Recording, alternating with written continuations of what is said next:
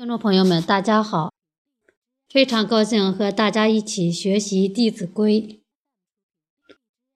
骑下马，乘下车，过优待，百步余。长者立，幼勿坐；长者坐，命乃坐。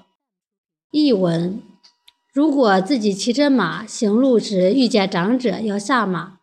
坐着车行路时，遇见长者要下车，长辈走后，自己还要在原地待一会儿，等长辈走出百亩以外，自己才能上马或者上车。如果长辈站着，年幼的人就不可以坐下。长辈坐下以后，命令你坐，你才可以坐。下边给大家读一篇故事：信陵君礼贤下士。信陵君是战国四公子之一，也是一位尊老爱贤的人。当时魏国有一个隐士叫侯婴，已经七十岁了，一直做着大梁驿门的守门小吏。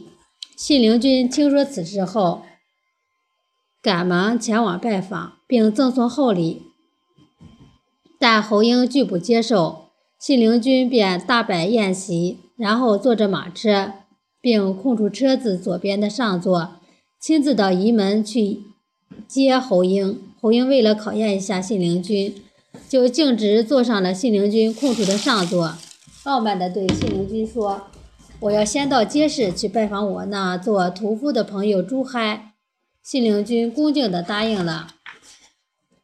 来到街市，侯婴下车去见朱亥。而信陵君则手持马缰在一旁等候。